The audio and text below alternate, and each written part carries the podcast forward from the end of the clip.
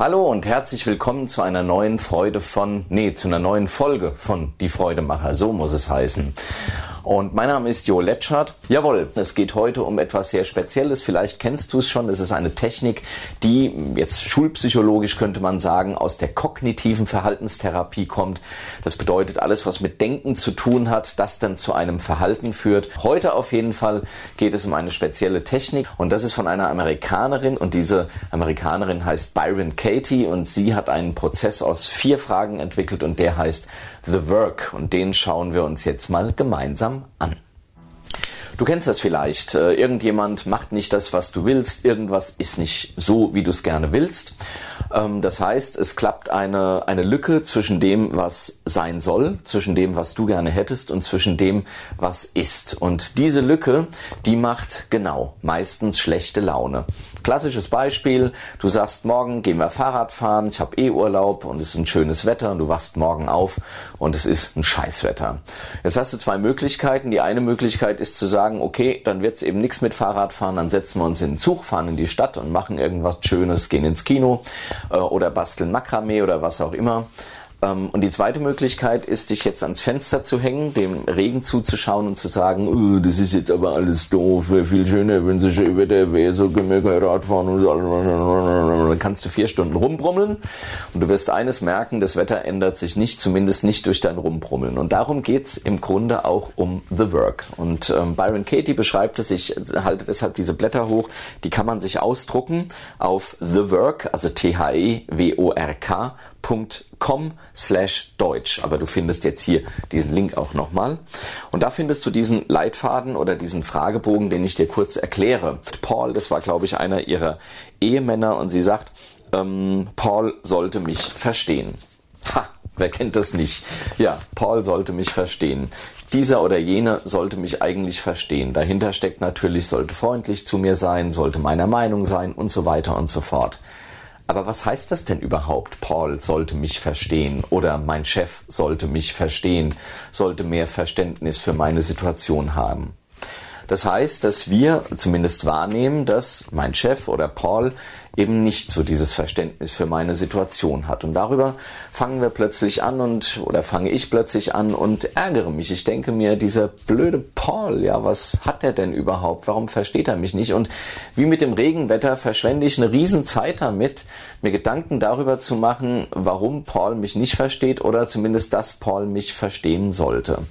Und Byron antwortet jetzt mit genau vier Fragen. Und die erste Frage heißt, ist das wahr? Paul sollte mich verstehen. Und auf diese Frage darf man antworten, was man will im Übrigen. Es ist keine Suggestivfrage, sondern es fragt wirklich konkret, ist das wahr? Und nun magst du sagen, ja, ich finde, das ist wahr. Paul sollte mich lieben, wir haben geheiratet oder wir sind tolle Kollegen oder ich mache eine gute Arbeit für ihn als Chef, also ich als Mitarbeiter, er als Chef, wer auch immer Paul ist. Ähm, ja, ich finde, das ist wahr. Und dann kommen wir zur zweiten Frage. Äh, kannst du mit absoluter Sicherheit wissen, dass das wahr ist? Auch da darfst du antworten, was du willst. Also versteh mich und Byron nicht falsch. Es geht hier nicht darum, dass du von deinem Standpunkt abweichen musst. Absolut nicht. Und das solltest du, wenn du dieser Meinung nicht bist, auch nicht tun. Sondern einfach die Frage beantworten. Kannst du absolut sicher sein, dass es wahr ist, dass Paul mich verstehen sollte, kann ich da zu 100% sicher sein. Es sollte nicht regnen. Weißt du das? Ist das wahr? Ja, ich finde, es sollte nicht regnen. Kannst du mit hundertprozentiger Sicherheit sagen, dass das wahr ist, dass es nicht regnen sollte?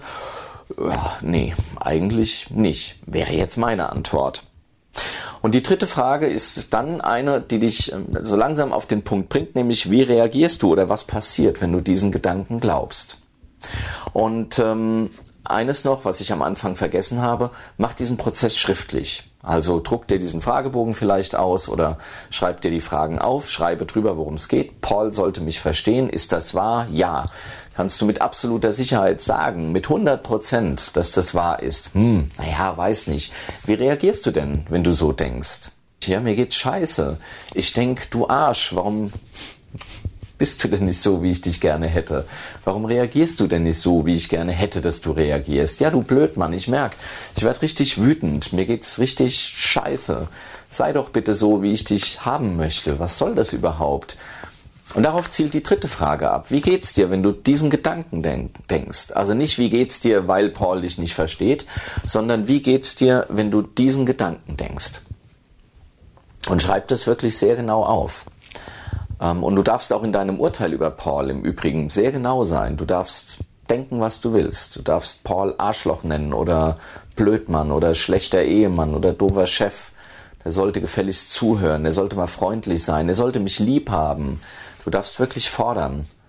Und dann, wie gesagt, erstens, ist das wahr? Zweitens, 100 Prozent, kannst du sicher sein, dass es wahr ist? Und drittens, wie fühlst du dich dabei? Schreib das wirklich mal sehr genau nieder. Was, was geht in dir vor, wenn du das denkst, dass Paul eben anders sein sollte? Und dann kommt die vierte Frage. Wer wärst du ohne diesen Gedanken?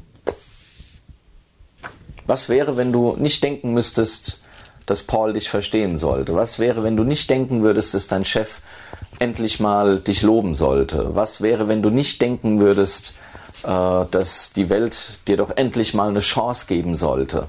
Die Welt sollte mir eine Chance geben, verdammt. Und wie behandelst du auch die Welt, wenn du sowas denkst? Das gehört noch in die Frage 3. Ja, du behandelst die Welt doof, weil du denkst, das sind alles Deppen. Und was wäre, Frage 4, wenn du diesen Gedanken nicht denken würdest? Stille. Finde deine eigene Antwort darauf. Und dann gibt es noch eine sehr schöne, äh, eine sehr schöne Geschichte. Ähm, das ist jetzt keine Frage mehr, sondern kehre den Gedanken mal um. Und kehre den Gedanken um bedeutet, Paul sollte mich verstehen. Die Umkehrung wäre vielleicht, ich sollte Paul verstehen. Oder ich könnte auch die Umkehrung finden, ich sollte mich verstehen. Ja, vielleicht sollte ich, bevor ich andere verurteile, einfach mal in mich gehen. Frage 3, wie reagiere ich? Warum mache ich das überhaupt? Kann Paul überhaupt etwas dazu, dass ich ihn verurteile? Oder ich könnte auch sagen, Paul sollte mich nicht verstehen, denn warum sollte er es denn überhaupt? Also welchen Anspruch habe ich denn da ähm, in die Welt gesetzt? Also du merkst vielleicht, worum es geht. Es geht darum, dass da draußen etwas ist, was nicht so ist, wie du es gerne hättest. Oder da draußen ist etwas, was nicht so ist, wie ich gerne es hätte. Und statt mir Gedanken darüber zu machen, wie könnte es denn, wie könnte ich denn anders damit umgehen, kämpfe ich. Ich kämpfe gegen etwas, was da ist. Das ist so ungefähr, als würde ich mich vor meine Bulldogge stellen, Hund, und würde von ihr verlangen, dass sie miaut. Nach langem Üben geht es vielleicht auch, aber in aller Regel miaut ein Hund nicht und bellt eine Katze nicht. Und trotzdem stelle ich mich davor und sage, miaue endlich, du blöder Köter. Ja, und stattdessen schlägt Byron Katie eben vor, diese vier Schritte mal durchzugehen. Und du wirst dich wundern, was da so alles bei rauskommt. Also, ein ganz spannender Prozess, wie ich finde. The Work von Byron Katie. Äh, jetzt hier nochmal die Webseite, auf der du das auch runterladen kannst, dieses Blatt, mit dem ich hier die ganze Zeit schon so ein bisschen bedeutungsschwanger rumwedle. Und ähm, ich wünsche dir eine gute Zeit und bis zum nächsten Mal, dein Jo Letschert.